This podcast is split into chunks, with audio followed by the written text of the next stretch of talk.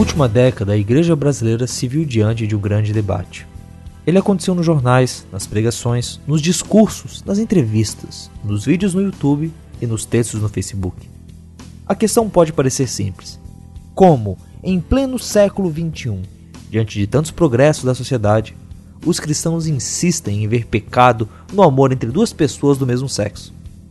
Enquanto os homossexuais lutavam por direitos e tinham algumas conquistas, Pastores e padres respondiam com declarações fortes em nome da defesa da própria fé. Numa decisão inédita, o Superior Tribunal de Justiça autorizou o casamento civil entre duas pessoas do mesmo Foi sexo. no seu discurso ao corpo diplomático, o Papa relacionou a preocupação com o ambiente e a proteção da criação com os casamentos homossexuais. créatures sont différentes les unes des autres.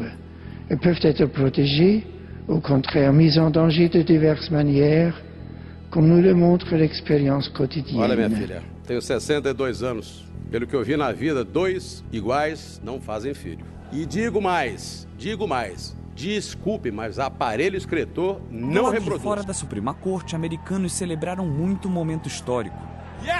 Por cinco votos a quatro, os juízes decidiram que o casamento entre pessoas do mesmo sexo é um direito constitucional. Ela começou como se fosse um embate, senador Jarbas, de evangélicos contra homossexuais.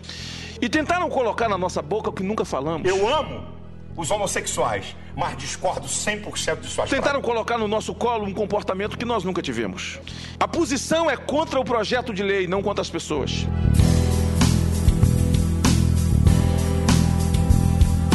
Mas enquanto o debate acontece no nível nacional, entre lideranças, os membros das igrejas enfrentam um dilema. Como podem lidar com isso no dia a dia? Como seguir a palavra de Deus enquanto tem que lidar com uma sociedade em que é cada vez mais comum encontrar homossexuais?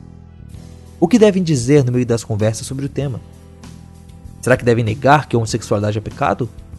Ou devem passar para outro extremo e apoiar quem usa de violência contra os gays? Todos já ouvimos sobre amar o pecador e odiar o pecado. Mas o que fazer quando o pecador assume o pecado como identidade? Talvez conversar com alguém que esteve do outro lado pode nos ajudar a ter uma visão mais perto da realidade. É isso que faremos hoje. Seja bem-vindo ao Fora do Éden Grandes Temas.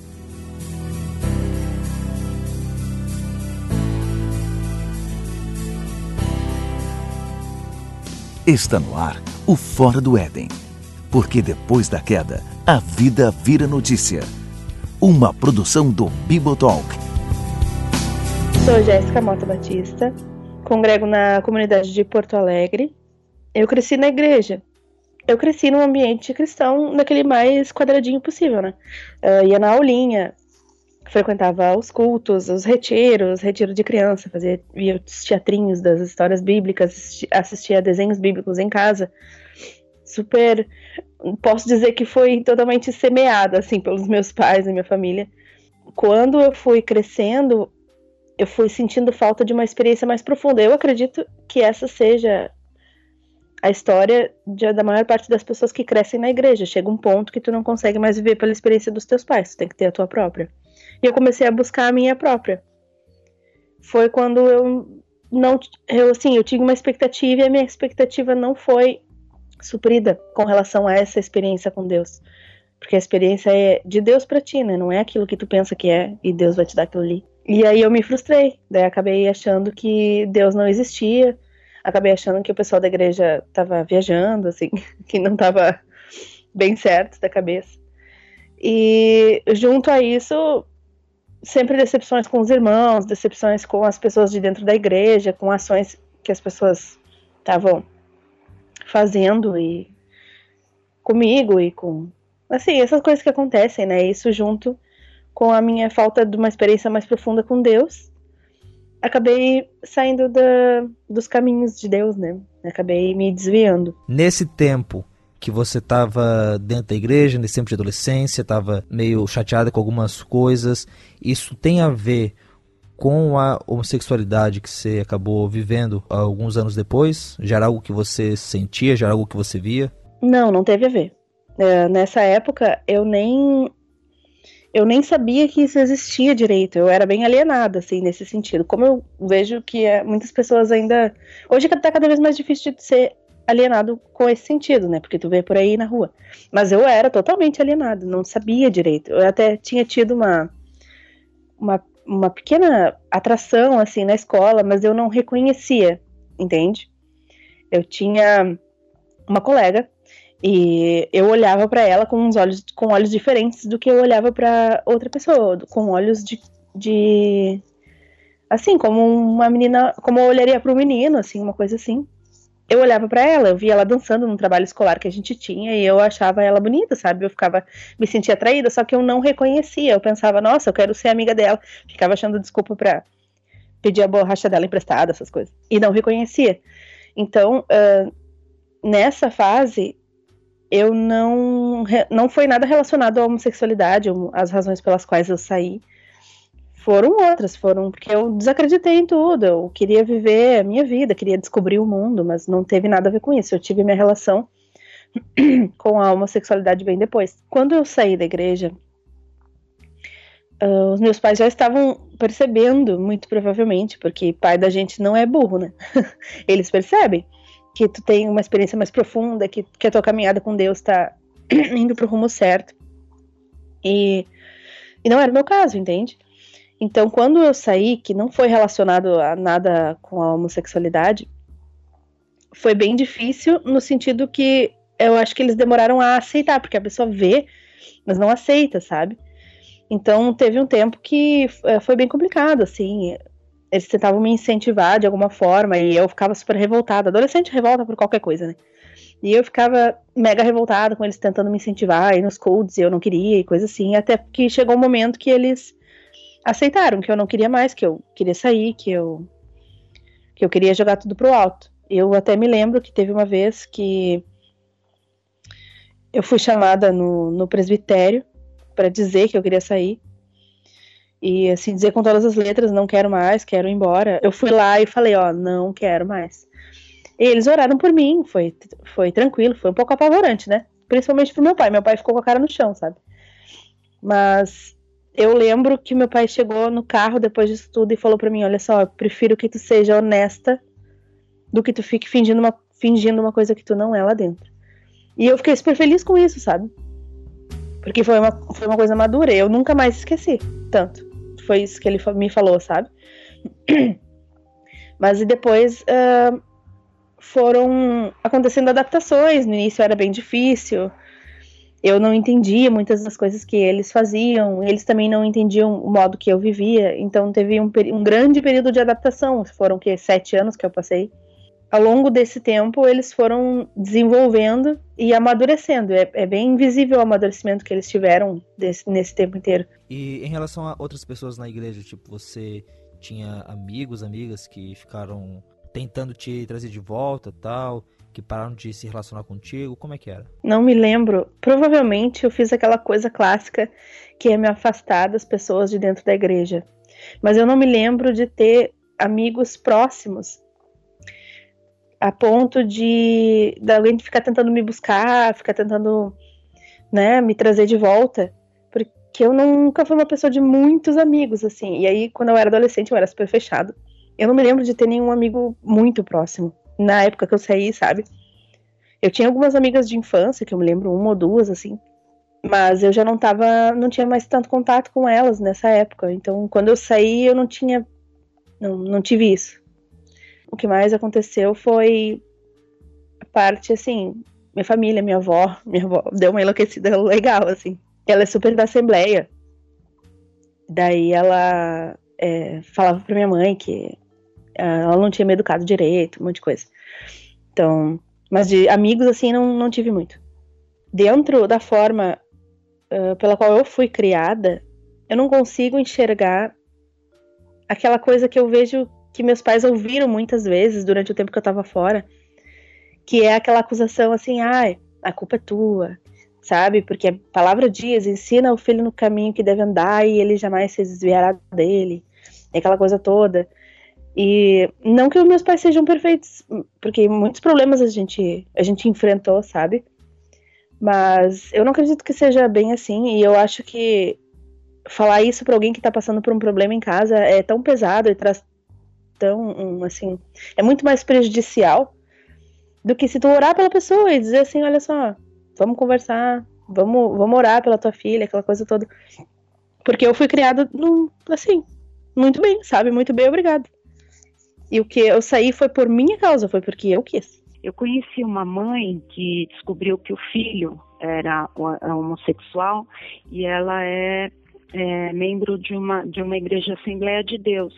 Em 2013, a jornalista Marília de Camargo César escreveu o livro Entre a Cruz e o Arco-Íris, onde investiga a relação entre igrejas e homossexuais.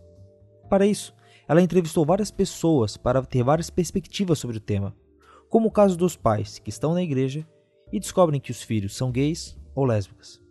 E ela é, ficou ali muitos anos sofrendo, calada, é, sem ter é, ninguém com quem conversar dentro da igreja, porque ela sabia que se ela mencionasse esse problema que a, que a afligia demais, é, na igreja, ela seria condenada, ela seria.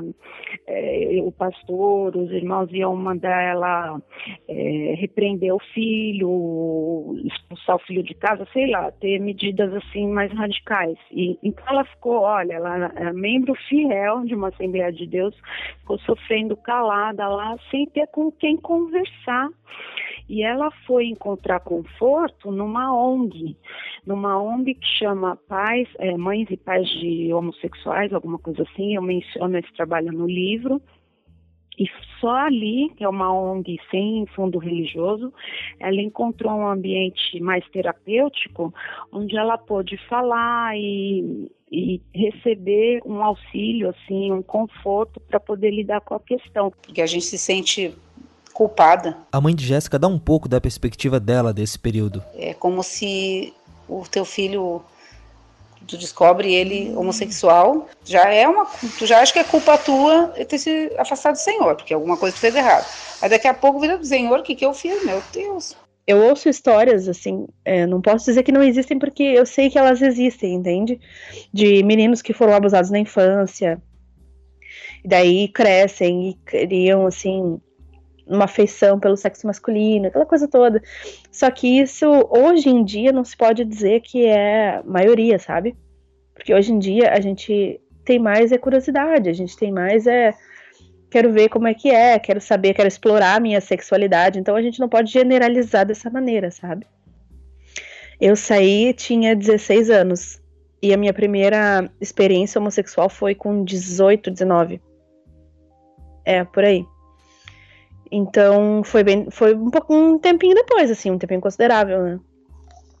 Porque eu só fui ter a minha, a minha experiência homossexual muito depois que eu comecei a enxergar que isso existia. Eu acho que a primeira vez que eu tive um contato para ver que isso de fato existia foi, acho que eu fui numa festa com uns amigos assim, e aí tinha um casal de gay assim, se beijando e tal. E eu fiquei mega chocada. Engraçado isso, né? Eu fiquei mega chocada. Eu fiquei, nossa, olha só. E aí comecei a ver que isso existia. E daí começa a rolar aquela curiosidade, aquela coisa. E eu também escutava muita música, música popular brasileira, né? Gostava muito de MPB, bossa nova. Ainda gosto, né, do estilo. A minha primeira experiência rolou quando eu fui num show da Ana Carolina, né? Que, que clichê, né? E aí, nesse show, eu conheci uma menina. E daí rolou a curiosidade, daí a gente teve essa primeira experiência. Primeira para mim, né? Não pra... Mas foi bem depois, eu já tinha uns 18, 19. E a partir daí, eu, eu tinha já tido uma, uma só experiência com um menino. E eu achei que a experiência com menina foi bem mais legal. Então eu pensei, eu gosto de meninas. Então para mim não foi nada assim traumático, como algumas pessoas me, chegam a me perguntar, sabe? Ai, tu sofreu abuso, tu sofreu algum abuso na infância, tu teve falta de pai em casa, tu tem problema psicológico. As pessoas viajam assim, sabe? E comigo não foi nada disso, comigo, né? Eu não posso falar por todo mundo, mas comigo foi uma curiosidade que me levou a achar legal. É interessante te ouvir nesse sentido, Jéssica, porque no teu caso foi uma curiosidade né? Que a gente não sabe o que, que motivou essa curiosidade, talvez nem tu saiba, né? Afinal, nós somos seres complicadíssimos e nem sempre Sim. nos conhecemos e tal. Mas é interessante. A gente não quer aqui achar causas para a relação homoafetiva, né? Tem tantas causas e podem ser até causas normais em alguns casos, curiosidade, rejeição, abuso infantil. É, às vezes eu acho meio complicado quando alguns cristãos dizem, né? A causa da homossexualidade é essa. Né? Às vezes a gente ouve falar né, de, é, de homens casados há 20 anos, pai de três filhos, e ah, o que aconteceu? Com aquele casal, ah, se separaram, ele fugiu com outro homem. Né?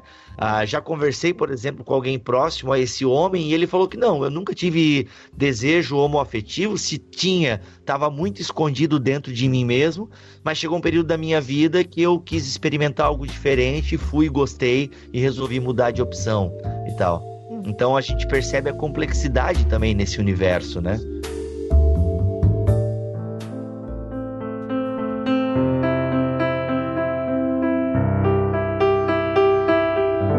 Certo. Antes disso, você tinha amigos que eram gays, lésbicas? Como é que era? Eu tinha um amigo na escola. Eu tinha dois, mas um ainda não tinha se descoberto, assim. Ele namorava uma menina. E tinha um outro que era claramente homossexual, ele era quase que declaradamente homossexual, mas na escola não se falava sobre isso, muito engraçado, né? Eu estudava no colégio adventista. E durante todo o meu tempo de escola, eu acho que só no finalzinho se falava alguma coisa sobre ele ser gay, mas eu não me lembro, sabe? Era sempre meio implícito, mas não se falava sobre. Então a minha convivência foi pouca. Tanto que eu me lembro que eu tinha uma colega que eu ouvi lá pelas tantas, lá pelo segundo ano, que ela tinha ficado com uma menina numa festa. Sabe aquela coisa de adolescente, tá, tá na festa, daí fica com a menina, com as gurias tem muito isso. E aí a guria ficou com uma outra menina numa festa e eu fiquei mega chocada. Eu fiquei super, nossa, olha só. E na escola era meio assim, era meio incubada a coisa. Tinha esse meu amigo que eu falei que namorava uma menina ainda que depois ele se, se descobriu, se assumiu. E esse foi meu amigo pra eternidade, assim, ele sempre sempre foi meu amigo. E daí quando tu tem um amigo que é homossexual, ele tem um outro amigo que é homossexual, e daí aquela coisa toda. E aí eu conheci outros, outras pessoas homossexuais, eu andava nas festas, eu ia em muita festa alternativa.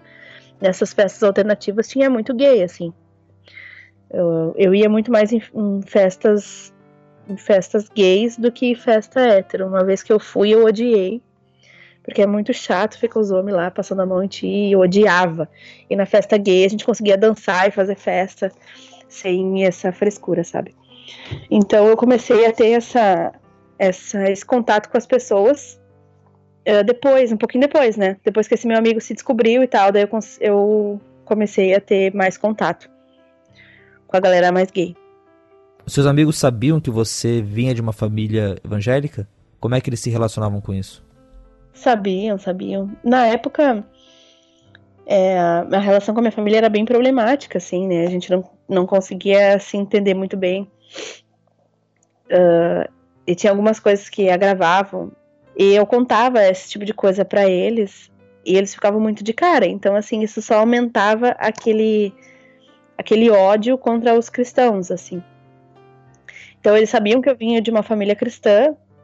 É, tem aquela mesma opinião que todos os homossexuais, a maior, todos não, a maior parte dos homossexuais tem a respeito de pessoas cristãs, que são pessoas intolerantes, que são pessoas com um discurso de ódio, que são pessoas que não abrem a cabeça. Então todas as, essas opiniões eles tinham a respeito da minha família e de de outras pessoas cristãs também, né? Hoje, minha relação com a minha avó é ótima, porque rolou muito perdão, né? Graças a Deus, né, Jesus na cruz, aquela coisa toda, a gente consegue perdoar as pessoas, mas naquela época minha avó era muito caxias, assim, e ela me falava coisas horríveis, assim. Como uma vez que ela me trancou no banheiro e falou para mim que eu tinha que sumir da terra, que eu tinha que ir para bem longe porque eu envergonhava os meus pais, que eu trazia vergonha para a família, então eu tinha que me mudar e ir para muito longe nunca mais voltar. Fala, falou assim para mim. E esse tipo de coisa deixa a gente meio mal, sabe? E como para ela tudo se resolvia com uma boa surra, né? A ela aqui é a avó de Jéssica. Então para ela foi bem complicado essa questão, né? E ela também acabou, o que a Jéssica não falou é que ela acabou também no final, assim, que eu pedi, mãe, me ajuda orando. Faz isso, não fica falando, não fica pegando a Jéssica. Mas ela orou bastante pela Jéssica, né? E graças ao perdão de Deus e, e a reconciliação, Deus reconstruiu tudo, tudo isso que foi bem difícil nessa fase, né? Foi bem difícil, mas foi, graças a Deus, está tudo restaurado, né? Sim, mas assim, teve experiências que eles passaram com evangélicos também? Hum, não sei. Não ah, tá. sei, talvez. Eles, eles não comentavam disso, eles não chegavam pra ti e falavam, não. não, pô, seus pais, sua avó faz isso, tal, mas quer saber, eu também já sofri. Eu não me lembro, vou te dizer bem a verdade. Não me lembro se eles tinham passado por alguma coisa, porque os que eu conheço não têm família evangélica. Só tem não tem nada disso. Talvez algum comentário sem noção no Facebook, sabe? Quando tu posta alguma coisa e vem lá um crente muito hater e escreve: Ah, isso é impuro diante de Deus, porque vocês vão todos pro inferno. Esse tipo de coisa eu me lembro. Mas, tirando isso, não me lembro se eles tinham alguma relação com algum evangélico na vida, assim. Agora, não tanto com relação ao, a, a sua família, mas a igreja evangélica como movimento.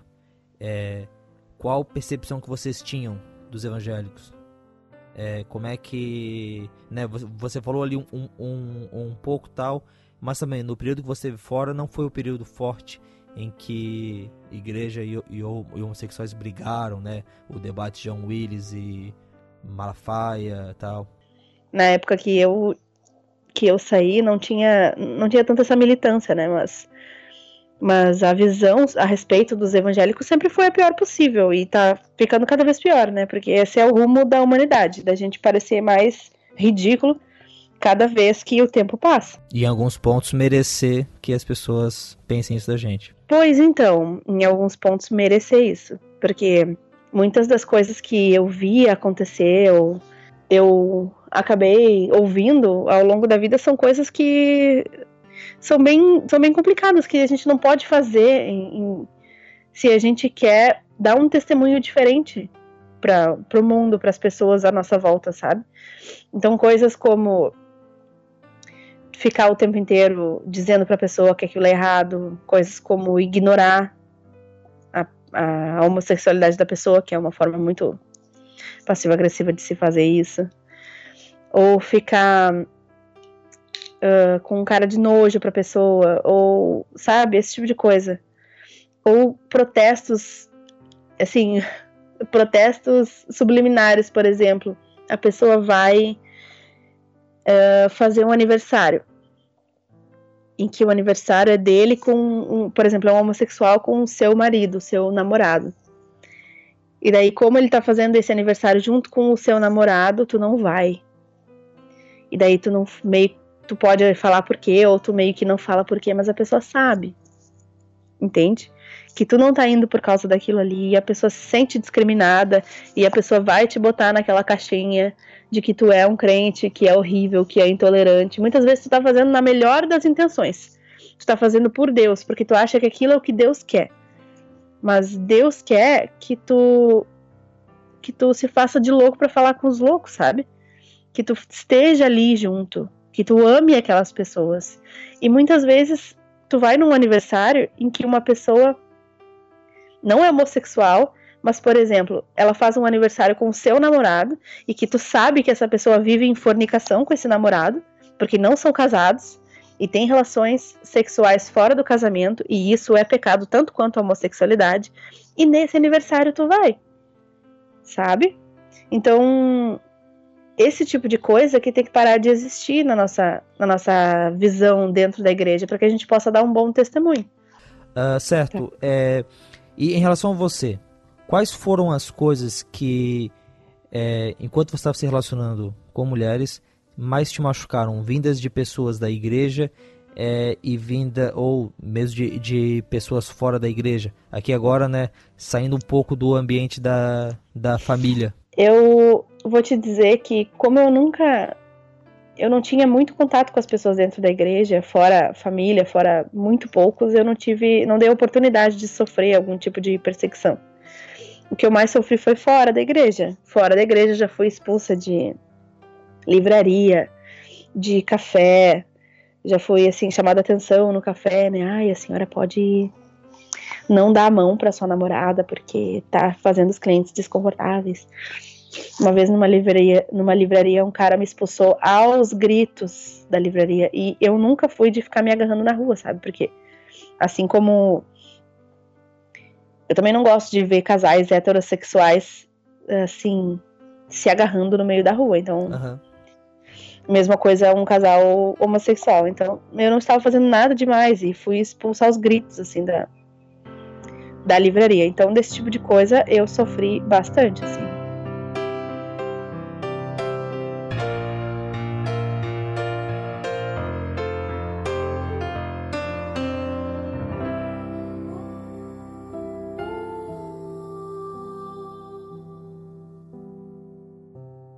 Uma coisa que às vezes escapa nessa percepção quando a gente fala ah, o homossexual é tão é, tão pecador qu quanto um assassino e usa exatamente essa comparação. Mas a comparação tá certa, né? A gente tem que deixar isso bem claro.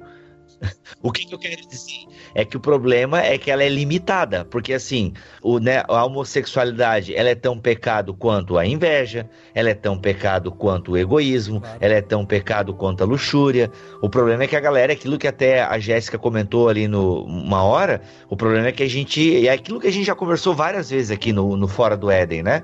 A galera classifica. Eu já, já li, inclusive, textos teológicos, né, com explicações teológicas a partir de Romanos 1, onde a pessoa realmente ela diferencia a homossexualidade é, dos demais pecados, assim. E eu acho que isso, essa história de pecadinho e pecadão, para mim, não se sustenta teologicamente, né? E, enfim, continua. Só quis fazer essa, essa colocação para o pessoal ver que a gente está ligado também. Não, a comparação em si, ela não está errada. Eu acho que é o problema como a comparação é feita, o momento Sim. e a limitação da comparação. É, e o que me incomoda é que é muito fácil você, por exemplo, quando você olha para um assassino, para um ladrão, assim, é um pecado com vítimas externas, né? O Lewis fala um pouco disso lá no Mero Cristianismo, sobre é, ele compara o pecado a barcos que estão seguindo em direção a um caminho e um barco começa a bater no outro, entende? Assim como na, no nosso caminho pela vida, a gente começa a ferir outras pessoas. E no caso da homossexualidade, as, as vítimas desse pecado né, vão ser muito de, de diferentes de um assassino, de um, é, de um ladrão.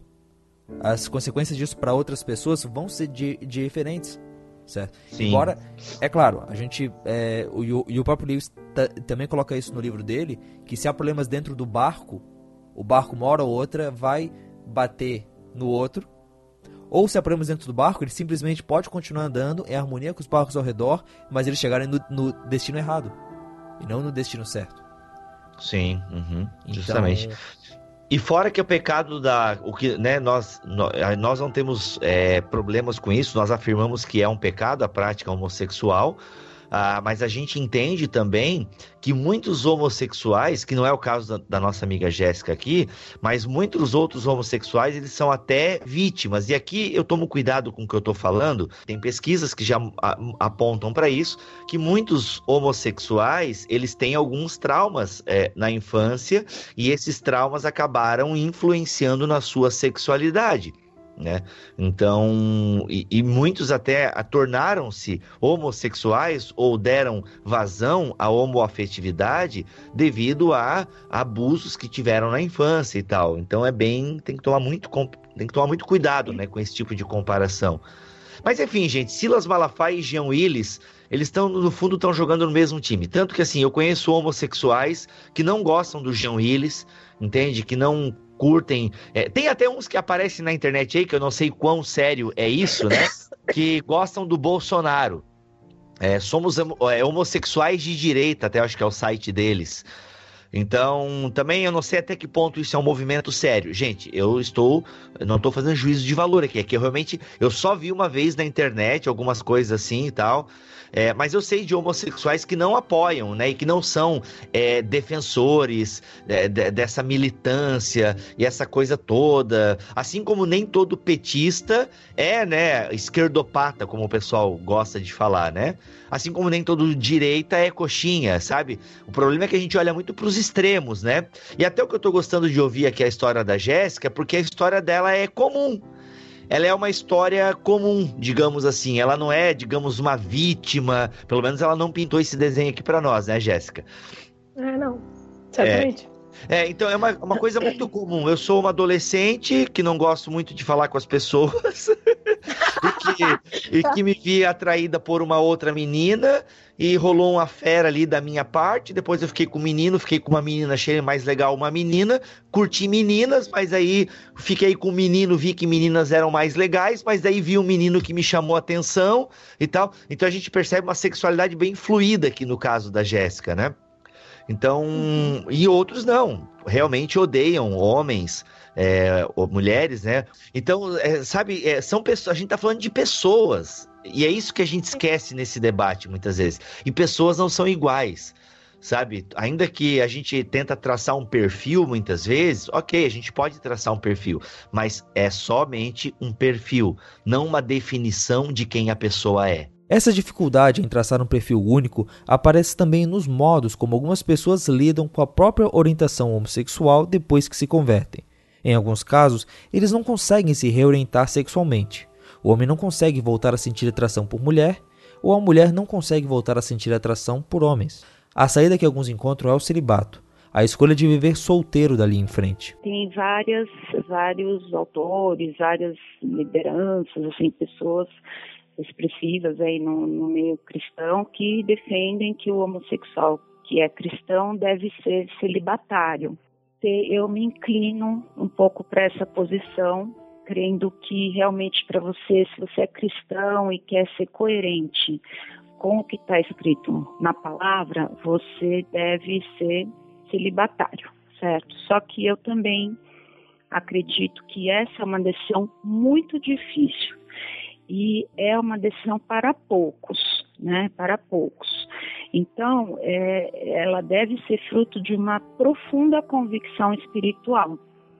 É, tanto que eu não encontrei, tirando um, um, autor que eu gosto muito, que é o Henry Nouwen, que era um sacerdote católico e um intelectual respeitadíssimo, escreveu vários livros aí muito importantes é, de espiritualidade cristã ele era um, um padre, né? E ele era obviamente celibatário, mas ele era homossexual.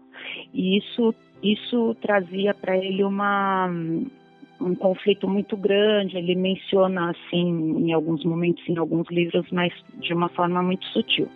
É, tirando, acho que o Henry Noy, que era padre, então né, já estava na condição dele ser celibatário eu não encontrei ninguém na minha pesquisa, eu conversei com muita gente é, que tenha é, se mantido assim.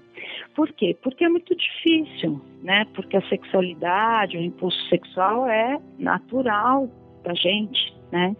Então, é, não, não, não quer dizer que não existe. Eu creio que existem muitos homossexuais celibatários por convicção mesmo, mas eu acho que é muito difícil. Então tem que ser uma coisa é, fruto de uma convicção espiritual, algo que Deus te dá como um dom, assim, sabe?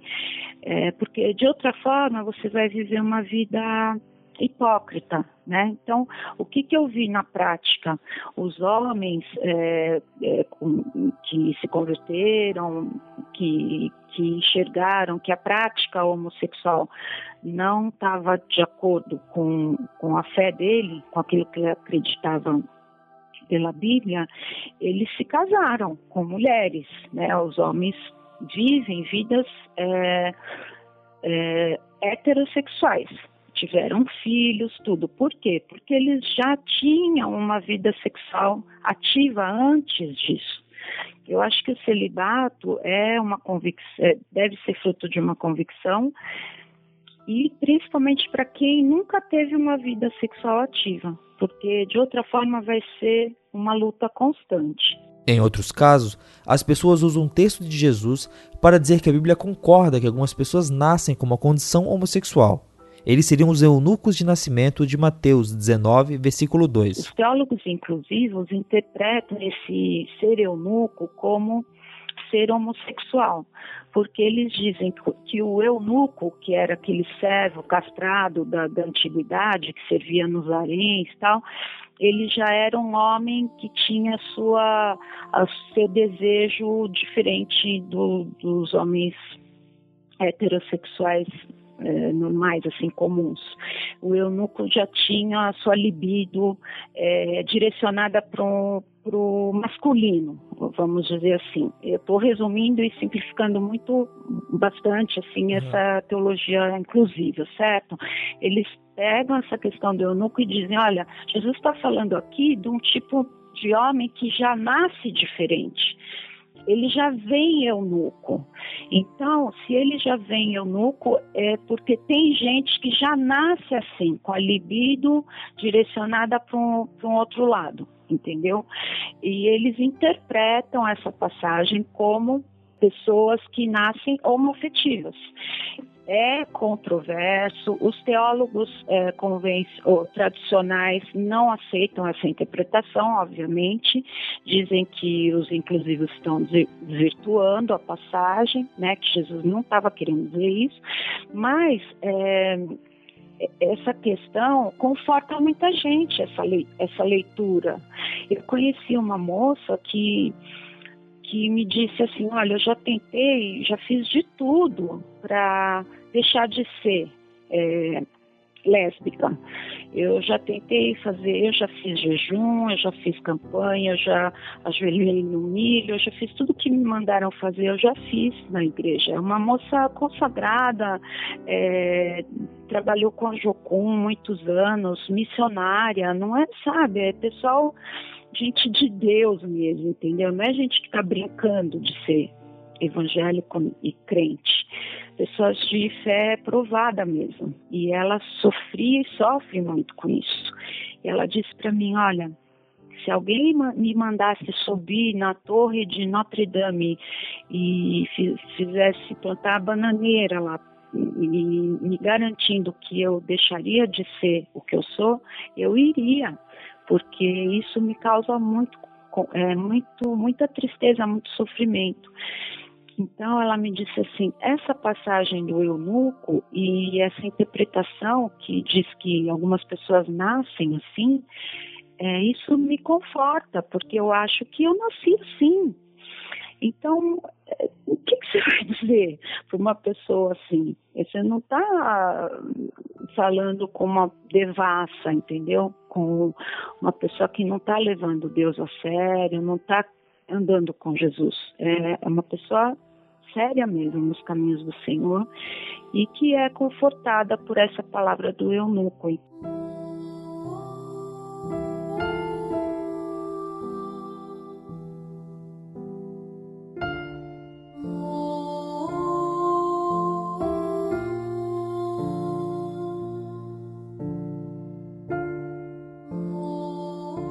Esse debate sobre os homossexuais acontece também entre os católicos, e parece que ganhou força nos últimos anos. Embora tenha sido comum que os jornalistas perguntem aos últimos papas a opinião deles sobre a homossexualidade, já que é um assunto que está no debate no mundo todo, no caso de Francisco, as manchetes têm dado a entender que a Igreja Romana está mudando. Mas será mesmo? Para isso, fui pedir ao padre Alexandre uma opinião de quem está dentro da Igreja Católica. Eu vou tentar dar uma resposta aqui o mais institucional possível. Né? Então, o que se pode dizer é que o Papa Francisco ele muda um pouco o, o ponto de início da abordagem. Então, ao invés dele falar diretamente é, do pecado que é a, ou que viria a ser é, a homossexualidade, ele vai falar primeiro da dignidade da pessoa. Então, antes de, de afirmar que a homossexualidade é, é um pecado, ele vai dizer é, que é preciso acolher a pessoa independente da orientação sexual que ela tenha, porque afinal de contas é, o pecado ele não restringe o que você é. Né? Então nós católicos acabamos de sair de um sínodo, um sínodo sobre as famílias.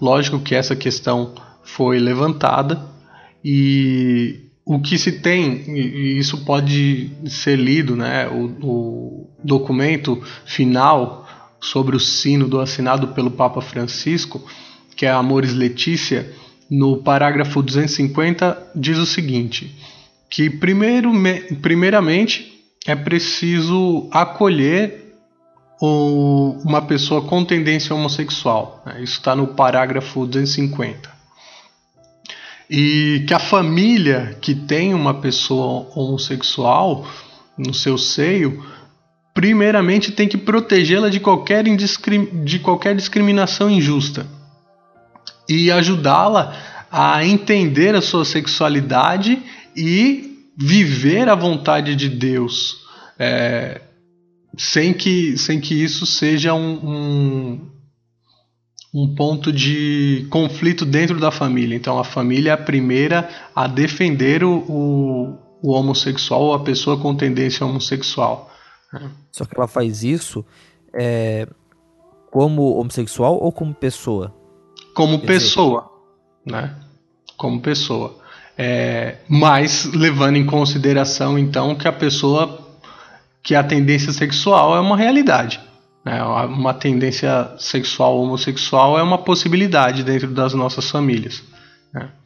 Mas aí no parágrafo 251 fica bem claro né, que o Papa vai dizer que é, não existe a menor possibilidade de a Igreja Católica hoje é, aceitar uma equivalência entre união homossexual e uma união heterossexual ele vai falar que alguns organismos internacionais têm uma tendência de condicionar uma ajuda financeira aos países pobres a partir dessa equivalência, né?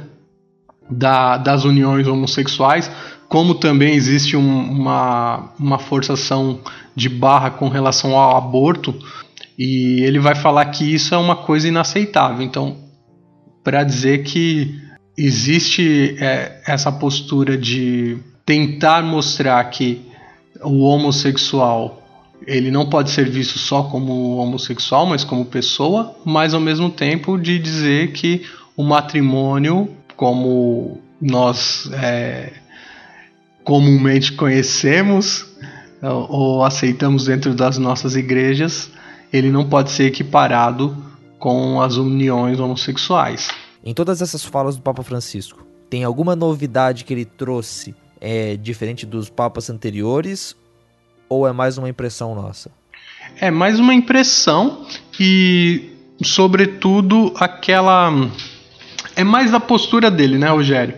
Então, teve aquela fala dele numa das entrevistas onde ele fala que é, quem é ele para condenar alguém pela, pela sua opção sexual. E teve também um, um transexual que foi recebido por ele numa audiência e isso já causa no meio católico algum desconforto, porque é, entre os católicos mais conservadores é, isso é uma abominação. Né? O Papa jamais poderia pegar na mão, abraçar uma pessoa transgênero.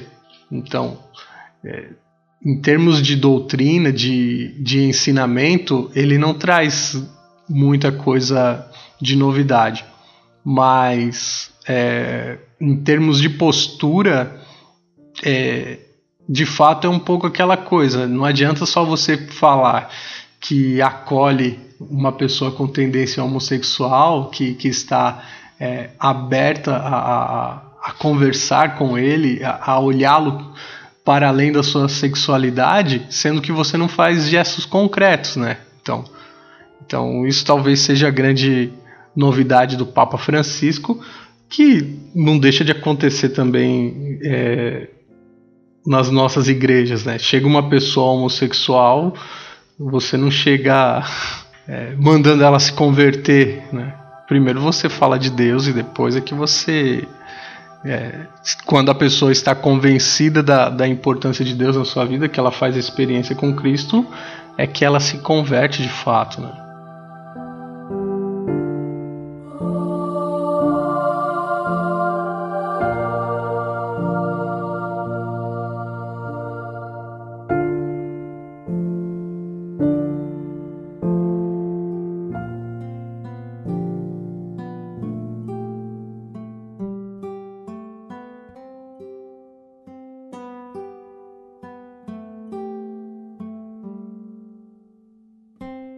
Eu já tava uns bons anos uh, fora, né? E assim, eu sempre. Apesar de estar tá fora, a gente não, não fica totalmente cego, sabe? A gente vê quando um pai uma mãe é hipócrita, sabe? Quando um pai é uma coisa na rua e dentro de casa é outra. E se tem uma coisa que eu posso dizer é que os meus pais são a pessoa que eles são na rua, são dentro de casa. O meu pai, que todo mundo ama ele, que é um absurdo, eu fico pensando como é que pode. Meu pai é aquela pessoa dentro de casa, sabe? Ele é uma pessoa que pede licença, uma pessoa que fala por favor dentro de casa, uma pessoa que não grita, que não, sabe? Ele, ele é aquilo que ele é na rua, ele é dentro de casa. Então tu passa uma vida inteira observando esse tipo de coisa, sem, sem necessariamente estar tá focando nisso, tu, tu vive, sabe? E aí, ao mesmo tempo, tu tu enxerga que essas coisas acontecem. E eu eu vivi esse, todo esse tempo, assim, e chegou um tempo que eu era amiga, muito amiga do meu noivo, que ele.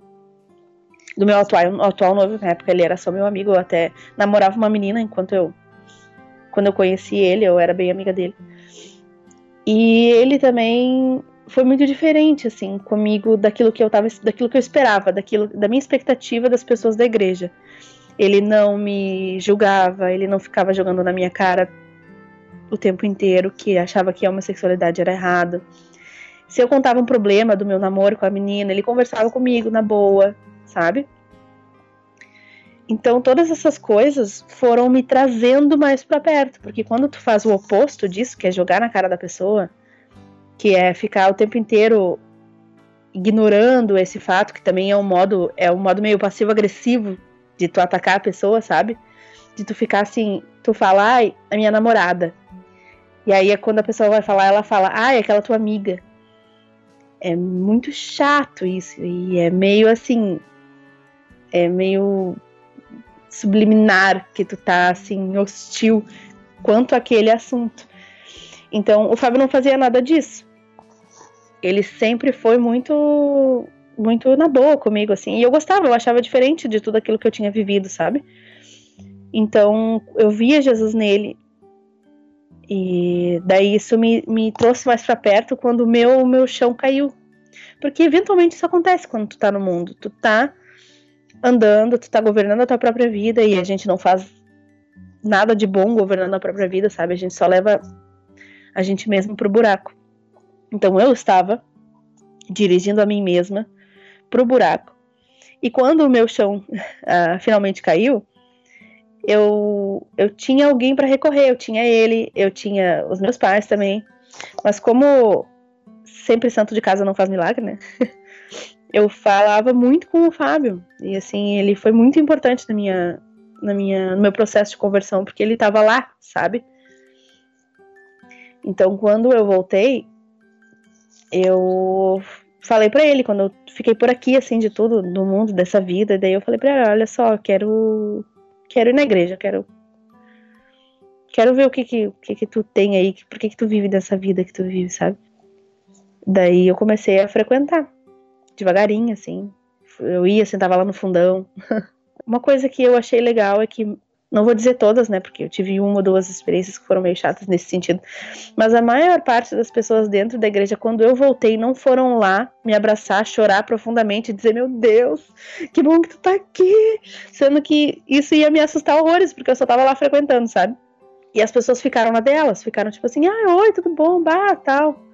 que bom que tu tá aqui, aquela coisa, mas não, não era aquela coisa, aquele drama, aquele, aquela coisa, nossa, que bom que tu tá te convertendo e calma, não é assim, sabe? então isso foi legal. Cada história é uma história humana e com a sua complexidade. Quando a pessoa descobre esse, essa condição homoafetiva e ela já frequenta uma igreja, isso é, o, o, final possível vai depender muito do, de como a igreja é, lida com essa questão, de como as pessoas que estão na igreja lidam com essa questão. Em dois exemplos, a autora Marília de Camargo César fala da importância da igreja acolher o homossexual para que o evangelho possa atingi-lo. Conheci uma história de um rapaz que foi levado para uma igreja é, ele era bem jovem, adolescente, assim, um rapaz do Paraná, homossexual assumido, praticante, é, que tinha uma vida assim bem, até certo ponto, devassa, e ele é levado por uma amiga para uma igreja e Ali ele é bem recebido, ninguém fica olhando esquisito para ele nem nada. Ele é convidado a participar de um pequeno grupo, assim, numa, numa casa. Ele começa a frequentar aquele grupo de oração e ali as pessoas o recebem com normalmente, assim, como uma pessoa, como outra qualquer.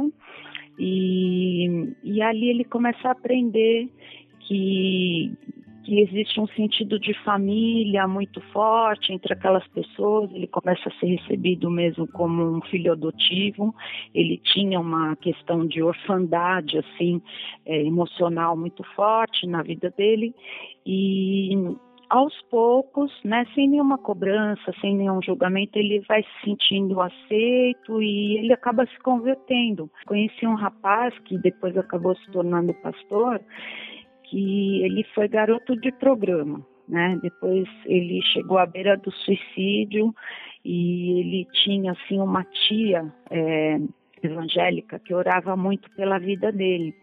E quando ele estava assim, ele ia se jogar do viaduto do chá, uma história bem dramática, assim, até a história é, com a qual eu abro o livro, porque é uma história muito forte e é tipo assim, vida real mesmo, eu não inventei nada, é a história dele, né? É, ele é um rapaz até bem conhecido aí no meio evangélico, ele tem um testemunho muito forte, assim. E ele conta que ele estava para se jogar ele ia se matar lá no centro de São Paulo e ele ouviu uma voz que ele acredita e eu também acredito que foi a voz do Espírito Santo dizendo assim para ele: "Meu filho, não faça isso. Eu te amo". E aquilo parou ele, assim, impediu, o impediu de cometer aquele ato. Ele começou a chorar, sentou ali na calçada tal, e ligou para essa tia na mesma hora. E aquela tia o ajudou, começou a levar ele na igreja, então ele teve uma transformação muito grande na vida dele. Quando eu conversei com, com esse rapaz, ele, eu perguntei para ele, é, Neto, você que viveu aí na, nas ruas, né, com, com, com esse pessoal, é, travestis, prostitutas, ele frequentava todo esse meio, assim, com bastante frequência, né, ele era garoto de programa eu perguntei o que, que essas pessoas estão procurando, né? E ele me respondeu na hora, assim. Ele disse: Olha, Marília, a minha impressão é que está todo mundo em busca de uma família. Isso para mim foi muito marcante. Então, é, quando o, o, essas pessoas que estão em busca de uma família encontram um, um ambiente família a gente supõe que seja um ambiente de aceitação, né? é muito mais provável que ela vá ficar ali e ao, ao, ouvir a palavra, porque o que, que transforma a vida das pessoas é a palavra de Deus, né? É a palavra de Deus que tem poder para transformar. E onde é que a pessoa vai ouvir a palavra se não for dentro da igreja? Tudo bem, ela pode ouvir na televisão, ela pode ouvir no rádio, ela pode ouvir hoje em dia pela internet em diversos tipos de ambiente, mas a igreja é um lugar é, simbólico onde teoricamente a pessoa também vai ouvir a palavra de Deus. É, se, se, as igrejas não estão proporcionando um ambiente acolhedor para que a pessoa esteja ali ouvindo a palavra que transforma, Então, a igreja está, na verdade, é, ajudando essas pessoas a ficarem do jeito que elas estão, né? É, não está cumprindo o seu papel que é de reconciliação, que é promover a paz, que é promover, trazer essas pessoas para perto de Jesus, né? E o, infelizmente o que a gente tem visto é que eu não sei dizer se é a maioria, mas uma boa parte das igrejas não está fazendo não está cumprindo esse papel. Está tendo um papel mais de acusação, de, ju de julgo, né? E condenação, do que esse papel de tentar é, promover a reconciliação dessas pessoas com Jesus, né? Com Deus. Eu estava frequentando, continuava indo, eu ia em quase todos os cultos e eu ia ouvindo, assim. Eu não sei te dizer o que aconteceu. A revelação é uma coisa meio misteriosa, né? Porque eu sei que eu ouvi, algumas coisas faziam sentido, algumas coisas eu ficava meio de cara. E eu ia, no início, eu ia muito por conta do Fábio, sabe? Ele tava lá, daí ele ia comigo, e eu acabava. Eu acabava indo. E eu ficava ouvindo, assim, ele me explicava algumas coisas. É a minha mãe, ela tentava. Um, era engraçado, ela tentava o mínimo não me assustar, então ela ficava meio assim, de bastidor. Porque um, um pai e uma mãe nesse, nesse momento devem não saber o que fazer. Né? Eu digo minha mãe porque nessa, nessa finaleira, assim, quando eu tava voltando, a minha mãe já tava num processo intensivo de recuperar um relacionamento comigo, que foi muito legal, eu achei, na minha experiência. Foi isso, foi que antes de eu me converter, eu acho que no último ano, os últimos dois anos, ela almoçava comigo toda semana, me levava para almoçar e falava comigo, falava comigo de, dos meus relacionamentos, falava comigo muito na boa, sabe? Sem ficar jogando na minha cara as coisas, porque eu sabia a opinião dela, sabe? Eu sabia que ela achava que a homossexualidade é pecado. Eu sabia de tudo isso, mas igual ela não ficava repetindo, porque o chato é isso, né? Então, foi muito bacana isso. No final eu tinha mais uma liberdade com ela porque ela investiu nisso. Então, isso foi muito bacana. Então, quando eu fui voltar, eu comecei a frequentar, daí eu tava assistindo os cultos.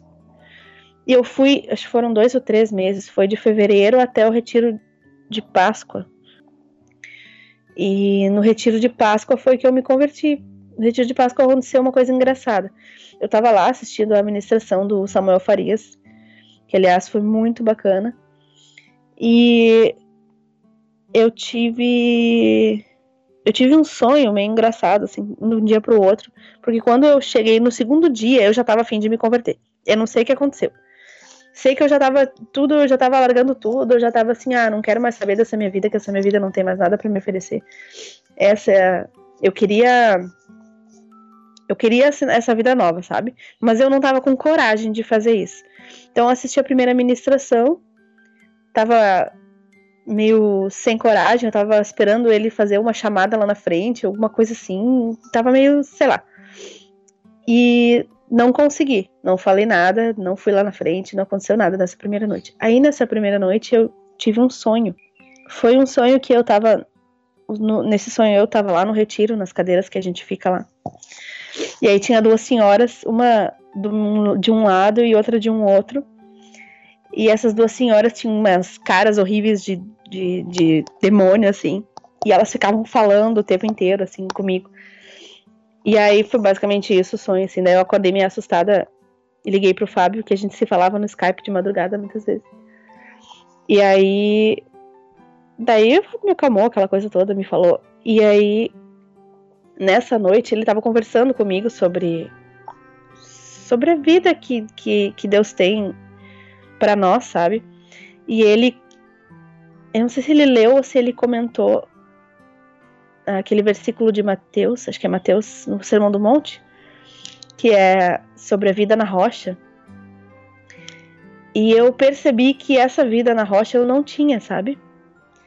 E que a minha vida estava construída em coisas que era um tapinha e desmoronavam, entendeu? Eu tinha relacionamentos que desmoronavam fácil.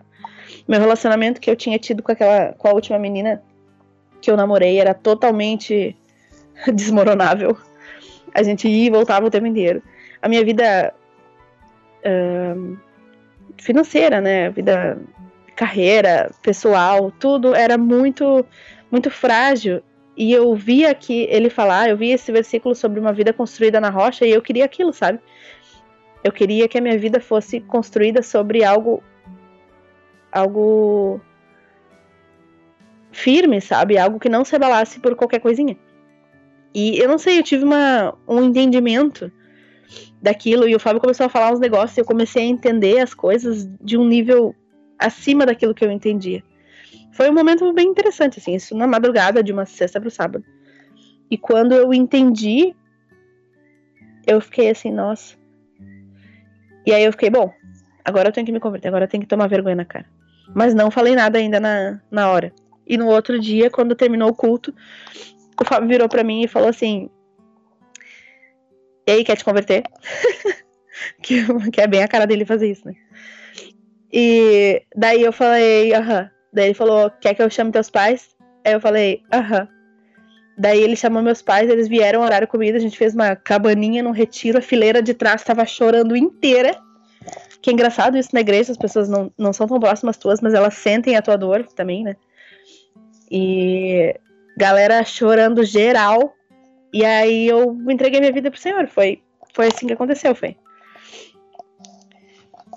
E daí o meu. Minha vida começou ali, né? De, com Deus.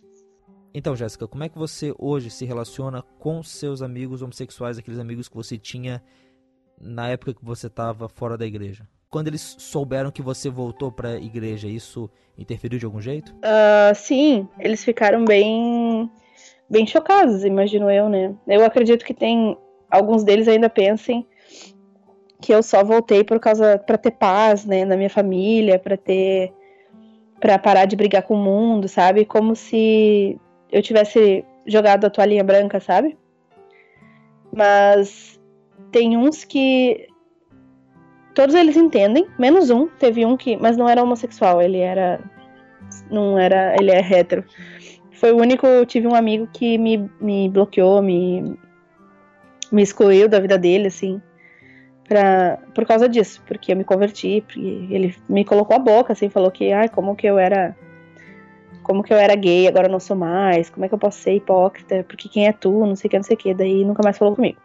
Tirando isso, os meus amigos, principalmente meus amigos homossexuais, eu convivo com eles muito bem, muito tranquilamente. Quando eu me converti, para alguns eu fui falar de cara, eu falei, olha só, tô indo na igreja, tô isso, isso, aquilo, minha vida tá diferente. E eles aceitaram numa boa. Teve um que era mais amigo meu, uh, que eu esperei um pouco ele. Porque eu escrevi alguns textos na época, né? E aí eu esperei um pouco ele vir falar comigo, porque eu escrevi uns textos, daí ele ia vir falar comigo, daí eu esperei ele processar para poder vir falar comigo. Daí quando ele veio falar comigo foi muito tranquilo, ele já tinha processado a ideia. Ele só achou meio estranho, né? Ficou tipo assim, tá, mas e agora? E aí, como é que faz? Pode ficar com mulher? Daí sempre tem aquelas pegadinhas assim. Eu não me lembro o que, que eu falei direito para ele, assim.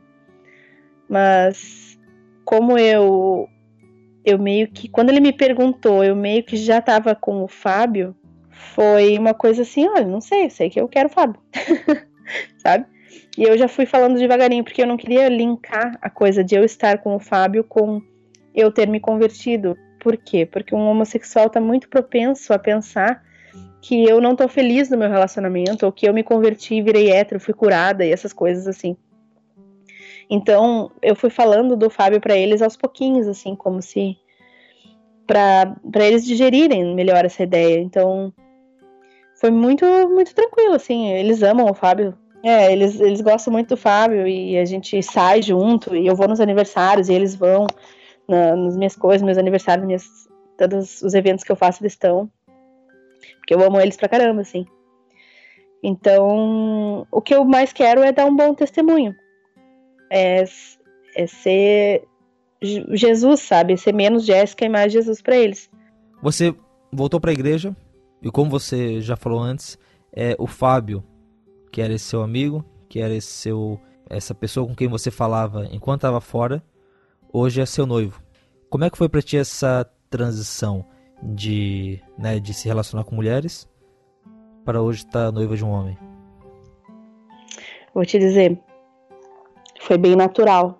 parece engraçado dizer isso, né? Mas comigo foi muito natural. Antes do Fábio, eu nunca tinha tido uma atração assim real por um homem, assim. Nunca tinha. É por isso que eu me considerava lésbica, porque eu, eu tinha tido uma experiência com um homem, foi só uma que eu tive, e achei muito meia boca. Então eu achava, ah, gosto de mulheres, né? Porque com as mulheres era legal. E o Fábio, nos, nos últimos meses, assim, que eu tava ouvindo já de, de Deus, ou um pouquinho antes disso, eu comecei a me sentir muito atraída por ele. Mas eu sabia que ele era crente, então eu nunca poderia dar uns pegas nele, que é o que, eu, que a gente do mundo fala, né? Então eu, eu me sentia muito atraída por ele. E, e isso era muito diferente, porque eu nunca tive isso com um cara. Então eu achava ele muito bonitinho, e daí eu ficava na minha porque eu sabia, ah, esse é crente, né? Esse aí não vai, não vai rolar nada nunca. E aí eu continuava minha, minha amizade com ele normal. E quando eu me converti, começou a rolar uma coisa mais recíproca, que começou a rolar uma coisa daqui para cá, daqui para lá, e também começou a rolar uma coisa de lá para cá, e a gente começou na brincadeira e começou a se folgar, porque a gente é muito de folgar um no outro. Então a gente começou a se folgar e falar umas brincadeiras, só que sempre aquela brincadeira com fundinho de verdade, né? Até que chegou um momento que ele foi falar comigo e foi tirar isso a limpo, sabe? Vem cá, o que, que, que tá acontecendo aqui? E daí a gente conversou muito tranquilo sobre isso, nunca houve assim uma declaração. E isso para mim foi ótimo, porque isso talvez iria me assustar. Então eu não. Foi uma conversa franca que a gente teve, em que ele falou assim: olha, eu não pense, eu nunca considerei casar, eu não queria casar, mas se eu fosse casar com alguém, seria contigo. E eu falei, eu digo mesmo, né?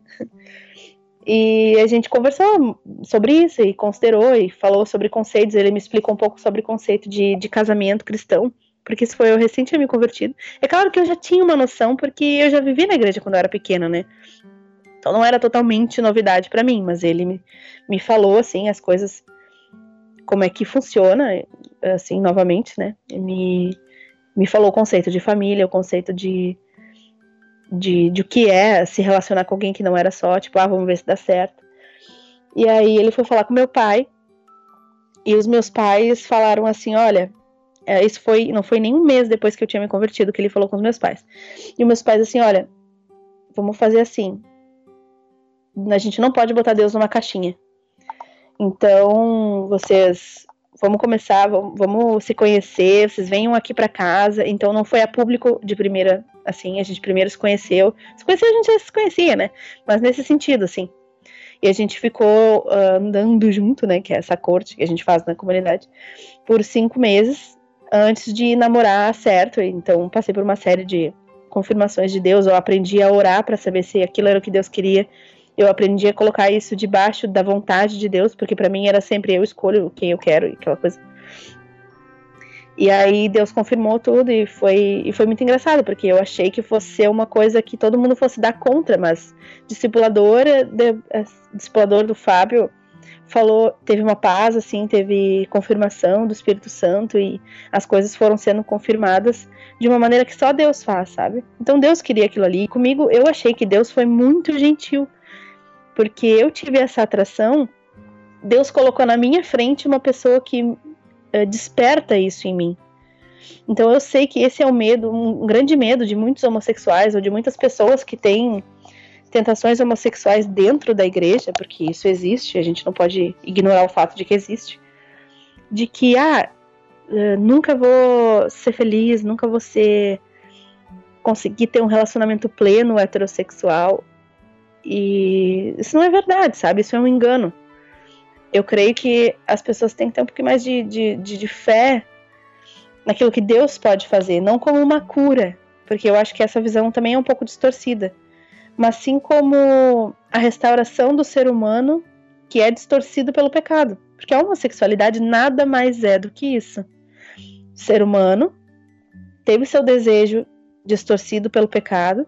Então, cada vez mais a gente vai de desejar coisas mais estranhas. E para nós, hoje em dia, está sendo estranho desejar a pessoa do mesmo sexo, mas dali a 50, 100 anos, as pessoas vão ter esses desejos, assim como para nós é natural hoje pensar que uma pessoa tem desejo a se masturbar. que é uma coisa que, sei lá, antigamente não se falava, é um tabu. E hoje em dia é quase que ensinado nas escolas como uma coisa natural e saudável. Então esse é o rumo da humanidade. A gente tem que parar de enxergar a homossexualidade numa casta diferente, sabe? E sim colocar ela dentro da nossa natureza assim deturpada pelo pecado. É só mais um desejo, é só mais uma via. E isso a gente coloca debaixo do governo de Deus, como qualquer outro desejo que a gente tem. Uma pessoa que casa e tem dificuldades em ser fiel, dificuldades com a monogamia, digamos assim. Quando ela casa igual, ela tem que largar a mão disso, ela tem que ser fiel àquela pessoa, ela tem que ela tem que colocar debaixo do Senhor essas vontades que ela tem de ficar com outras pessoas. Da mesma maneira, se eu algum dia tiver algum desejo por uma outra mulher, eu tenho que colocar isso debaixo da, da vontade de Deus, eu tenho que colocar isso na cruz, né, que a gente fala.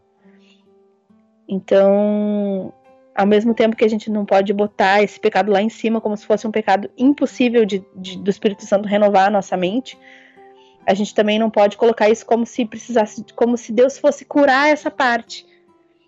Sabe? E Deus, ai, é, tu, tu é doente, tu precisa de cura. E é claro, somos todos doentes, somos todos deturpados pelo pecado.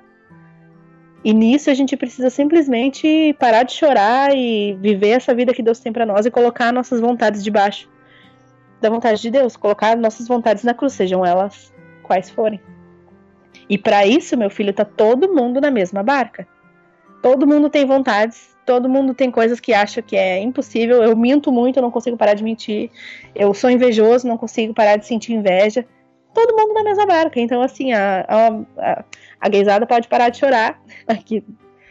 Então, todo mundo que quer Jesus vai ter que largar a mão das suas vontades e viver a vida de Cristo, que é uma vida muito melhor do que aquela que a gente pensa que a gente tem felicidade, né? Deus tem uma felicidade que é muito maior para nós. Então, assim que a gente estiver disposto a perder a nossa própria vida, a gente vai ganhar. Tá, e já teve alguma situação, uh, agora que você voltou para a igreja, em que, por exemplo, você estava no ambiente, as pessoas não sabiam desse seu passado, e você ouviu alguém fazendo algum comentário contra os homossexuais? Várias vezes. Várias vezes. Uh, no início, sabe? Eu sabia que Deus tinha me chamado para ajudar as pessoas que tiveram a mesma história que eu. Mas eu negava isso, porque eu sabia que esse é um, um caminho bem difícil de se trilhar, sabe? Porque ao mesmo tempo que tu recebe ódio de dentro da igreja, tu recebe ódio dos homossexuais na rua porque tu não vai dizer, porque não dá para dizer biblicamente que a homossexualidade, a prática, é ok, que Deus aceita, que tá tudo ok. Então, por conta disso, tu recebe ódio dos homossexuais.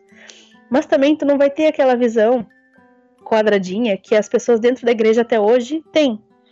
Então tu recebe ódio de dentro da igreja, porque as pessoas veem isso, veem a tua visão como tu trazendo sujeira para dentro da igreja, tu trazendo os homossexuais para dentro da igreja, a homossexualidade para dentro da igreja, então tu recebe ódio de dentro também. Então eu fico ali no meio do caminho e é bem complicado. Então no início eu fugia de falar sobre isso com as pessoas, de entrar numa roda, de entrar num, num, numa roda de bar, numa, num restaurante e as pessoas estarem falando sobre isso e eu expor ali a minha opinião, expor ali o que eu acho daquilo da minha, da minha experiência, né? Eu fugia assim com os dois pés. Então no início eu escutei muita coisa, muita coisa mesmo, da galera querendo boicotar, boicotar filme, porque o filme vai ter um homossexual. Da galera falando que ah, essas ideias pré-concebidas assim que tu tem de homossexuais, que eles ah, que tem que ou tem algum problema psicológico, ou que sempre o homossexual tem falta de pai, ou uh, sempre se referindo à pessoa como se ela precisa de uma cura. Isso é bem complicado, assim, né? Como se fosse uma doença que Deus vai curar a pessoa. E daí tu. Muito, no início eu ficava meio quieta, assim, eu ouvi, ficava muito indignada, mas eu não entrava na discussão, sabe? Hoje em dia, que eu parei um pouco de fugir, por isso estou dando essa entrevista, né? Eu, eu comecei a falar porque também foi bom esse tempo que eu não falava nada, que eu, porque eu era muito revoltada, assim, eu ainda sou, sabe? Então o que eu ia fazer é cortar a pessoa, xingar ela e dizer, tipo assim, ah, vai te tomar, vai. vai pensar as coisas direito dessa vida, tu não sabe nada que tu tá falando. Um jeito bem gaúcho de resolver em paz as coisas, né? Exatamente, já chega com um facão, entendeu? E é assim que eu ia chegar. E hoje em dia eu tô aprendendo, eu não tô lá ainda, tá? Vou dizer.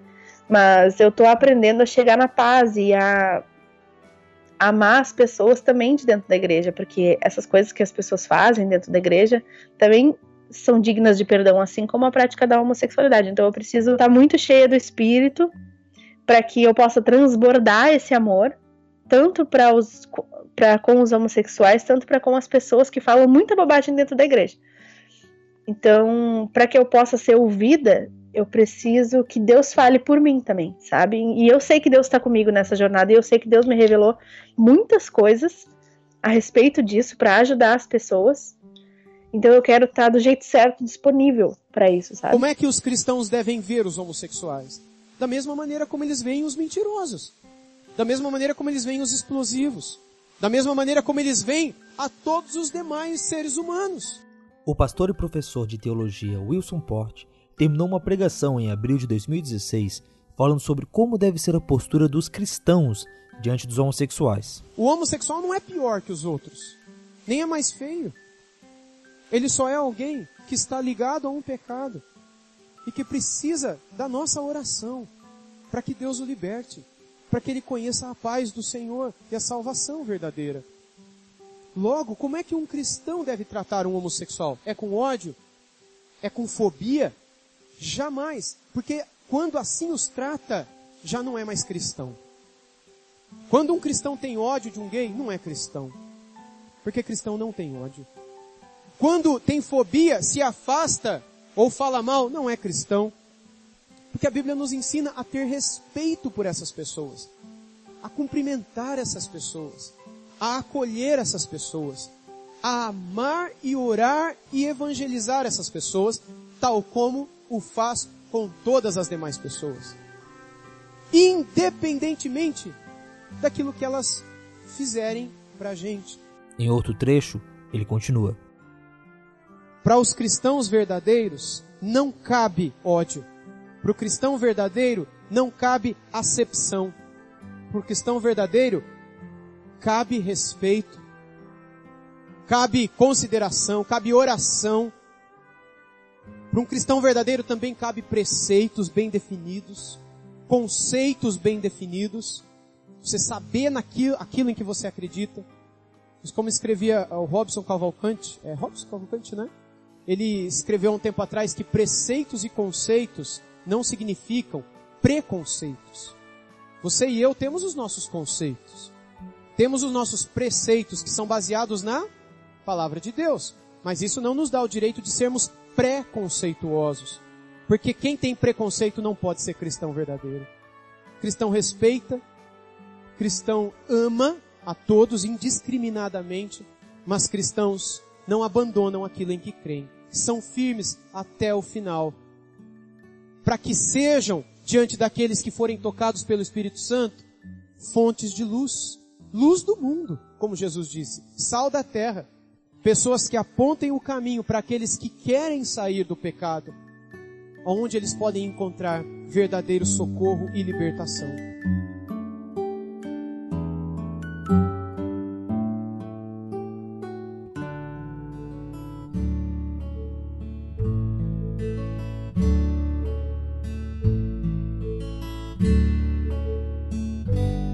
Você passou por isso e acho que de certo modo a sua experiência em geral acabou é, tanto no, no saldo geral ensinando coisas para vocês quanto ensinando coisas para seus pais, coisas que às vezes a gente a gente que não passa por isso nem imagina. Há um, um tempo atrás eu estava numa reunião de jovens com o, o pessoal aqui da igreja e eu propus para eles que discutissem o que eles fariam se descobrissem que um dos seus amigos da escola é gay. E aí, isso tinha jovens tanto mais velhos, de 20, 20 e poucos anos, quanto alguns de 14, 15 anos. Eu saí para dar uma volta no salão e de repente eu parei na frente de uma dupla que era de dois adolescentes que um de 14 e o outro de 16, talvez nem isso. E eu perguntei, poxa, e aí? O que, que vocês responderam? O que, que vocês colocaram aí pra responder depois no grupo grande? E eles me olharam com uma cara de: Olha, eu nunca pensei nisso na minha vida. Eu nunca é, pensei nessa possibilidade. É, eu, eu não sei o que fazer. E eu acho que, de certo modo, a surpresa deles tem um pouco a ver com a surpresa que nós, evangélicos, podemos ter às vezes. De acabar até lidando mal com a situação, porque a gente nunca parou para pensar qual seria uh, o jeito certo de lidar com isso. Se você tivesse nessa reunião, certo? Se você tivesse na frente desses jovens, o que, que você recomendaria para eles, para eles fazerem, caso descobrissem que um amigo da escola é gay, caso descobrissem que um familiar é gay, o que, que eles poderiam fazer? Primeira coisa que eu acho que a gente tem que se conscientizar é que essas pessoas existem. E a gente precisa reconhecer isso e parar de ignorar. Eu acho que essa é a primeira coisa. A segunda coisa, eu acho que tem duas opções aí, tá? Se uma pessoa uh, tu descobre que ela é homossexual, aquela coisa, mas ela não quer o Senhor, ela não tá. Não é uma pessoa cristã, não é uma pessoa que vive de acordo com os nossos conceitos, os nossos, as nossas leis, as nossas coisas. Ela é uma pessoa que vive no mundo, digamos assim, é uma coisa. Agora, se tu descobre que uma pessoa uh, cristã dentro da igreja tem tentações homossexuais e aquela coisa toda, é bem diferente. Então a gente não pode confundir essas duas coisas. A gente não pode querer tratar uma pessoa que não quer ser tratada. A gente não, a gente tem que apresentar Jesus primeiro para essa pessoa. Então o que eu diria, primeira coisa, o testemunho fala mais alto do que qualquer coisa que tu for falar. Então, quando tu viver, mostra Jesus para ela. E assim, aquela lista de não seja inconveniente, cara, sabe? Fica não não fica apontando o dedo na cara da pessoa. Cuidado com certas frases, certas coisas que são gatilhos. A gente precisa entender o homossexual também. Cuidar a linguagem que a gente vai usar para que a gente se faça entender. Quando a gente lida com uma criança, por exemplo, e a gente vai falar com ela, a gente quer se fazer entender para essa criança, a gente precisa falar numa linguagem que ela entenda. Da mesma maneira, a gente precisa entender o homossexual e não achar que tu entender ele é tu concordar com ele, é tu uh, concordar com a prática desse pecado, ou tudo isso que a gente às vezes se vê pensando, a gente precisa entender. Então, tem palavras que são gatilhos. Então, assim, a gente tem que se informar, sabe? Não fala para ele que ele precisa de uma cura, não fala para ele que Jesus pode curar ele, não fala para ele que um dia ele, digamos, se é um homossexual, um homem, ai, um dia tu vai ter uma esposa. Isso é muito chato, sabe? Nesse caso até, a própria palavra homossexualismo já perfeito. já também é bem feia, né, de se ouvir. Claro, perfeito, muito bom, Rogerinho, exatamente. Se tu chega falando, ah, homossexualismo, a pessoa já puxa um gatilho, já fica assim, alerta crente. E aí ela já se bloqueia para ti. Se tu apertar um gatilho ali, um negócio, falar um negócio errado, ele já vai se inflar todo e já não vai querer mais te ouvir. Então a gente tem que ter esses cuidados, sabe? Falar direitinho. Se ele for falar do marido ou do namorado, agora que eles têm condição de fazer união estável ou até casar no civil, se entrar na justiça, se não me engano, não sei exatamente como é que anda isso, mas eu sei que a união estável um homossexual consegue fazer. E aí ele falar, meu marido, não faz aquela cara de tu não tem marido, tá, querido? Porque a gente sabe que marido só mulher tem diante de Deus, blá blá blá blá. A gente faz a cara de paisagem, sabe? Fica na tua, porque não é isso que vai trazer ele para mais perto de Jesus. Mais perto de Jesus é tu demonstrar Jesus, é tu viver a vida dele.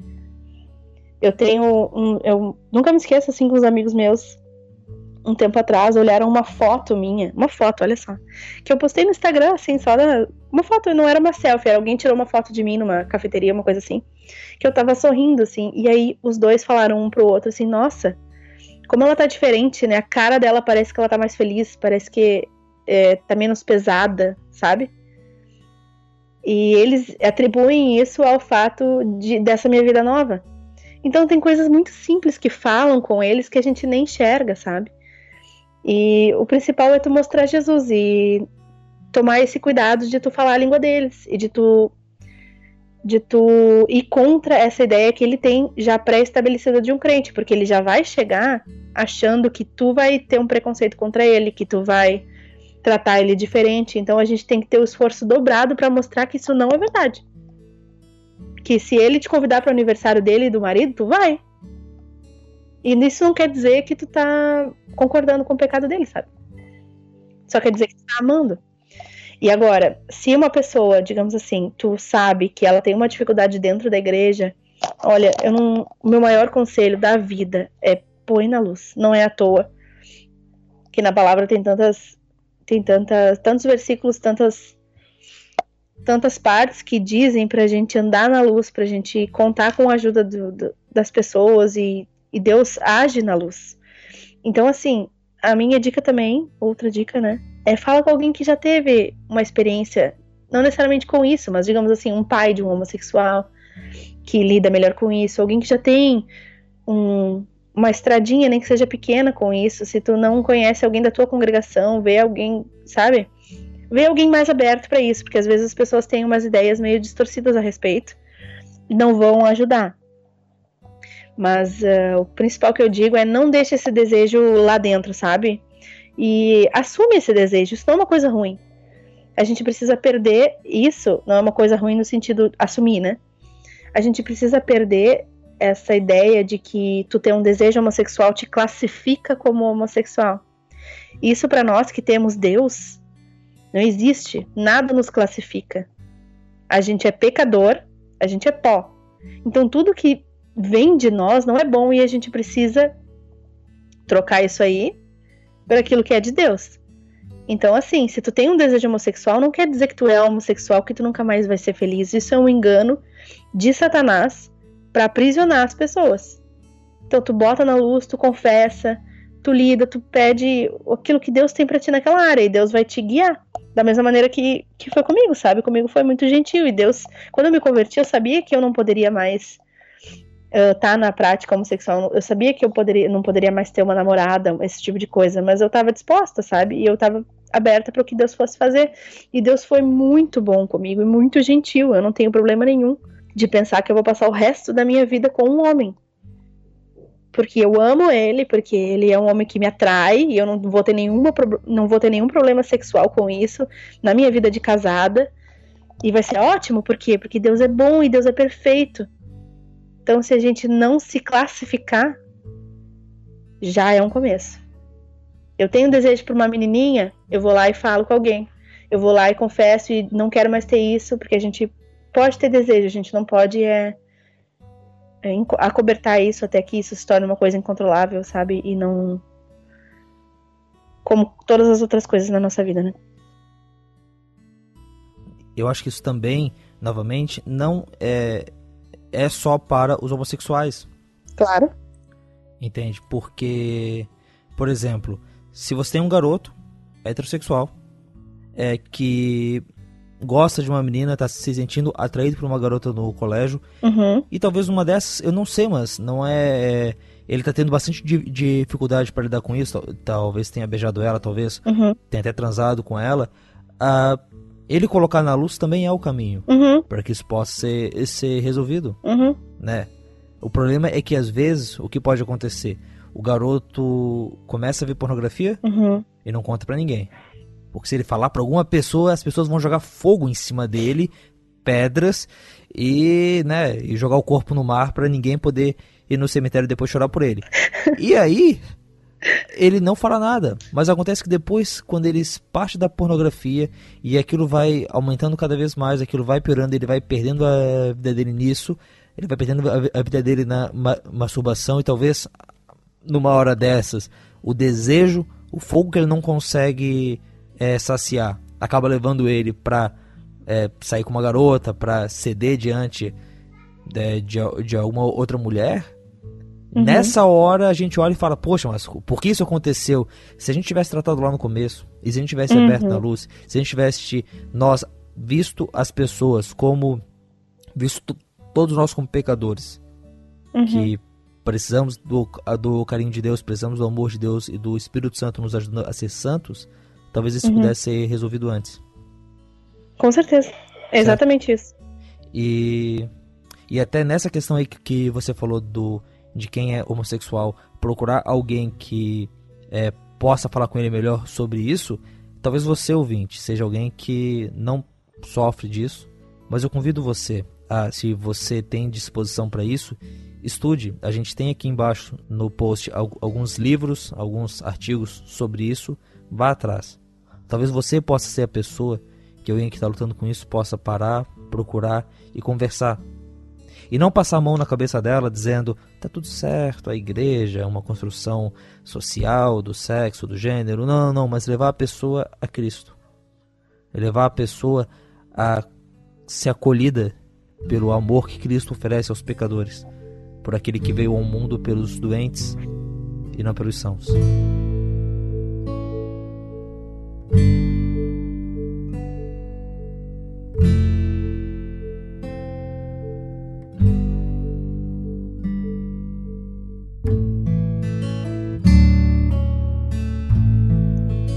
Talvez você não concorde com tudo que Jéssica fala, mas entenda, nós não trouxemos ela aqui com um daqueles testemunhos de um ex-membro da maçonaria que vem falar dos segredos do grupo. A nossa ideia não é pegar aquilo que ela fala e levantar cinco passos para você evangelizar um homossexual. O mais importante na história de Jéssica é a própria história de Jéssica. Ela poder compartilhar o que ela passou. Um pequeno testemunho, digamos, que nos ajuda a pensar como vamos agir com os outros. O ponto aqui é perceber, no meio de toda essa guerra ideológica, que existem pessoas do outro lado. Ok, Talvez seja uma pessoa cheia de purpurina. E talvez ela esteja em cima de um carro berrando ofensas contra nós. Ou então talvez seja uma pessoa discreta, normal, que é homossexual e convive com você no serviço, convive com você na família, convive com você na rua. Mas são pessoas. Sim, são pessoas que nós, como cristãos, entendemos que são erradas, que estão pecando. Mas são pessoas a quem é oferecido o evangelho para que sejam salvas, assim como nós fomos. Talvez elas tenham um longo caminho para vir a Cristo. Mas se fecharmos a porta para elas, elas nunca vão poder dar sequer um passo.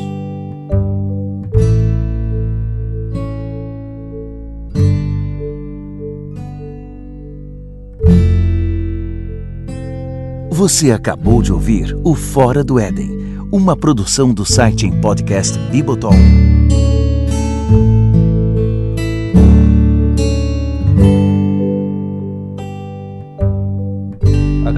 Aos ouvintes Marcelo Edreira, Pablo Diego e Pedro Ribeiro pela ajuda na produção deste programa.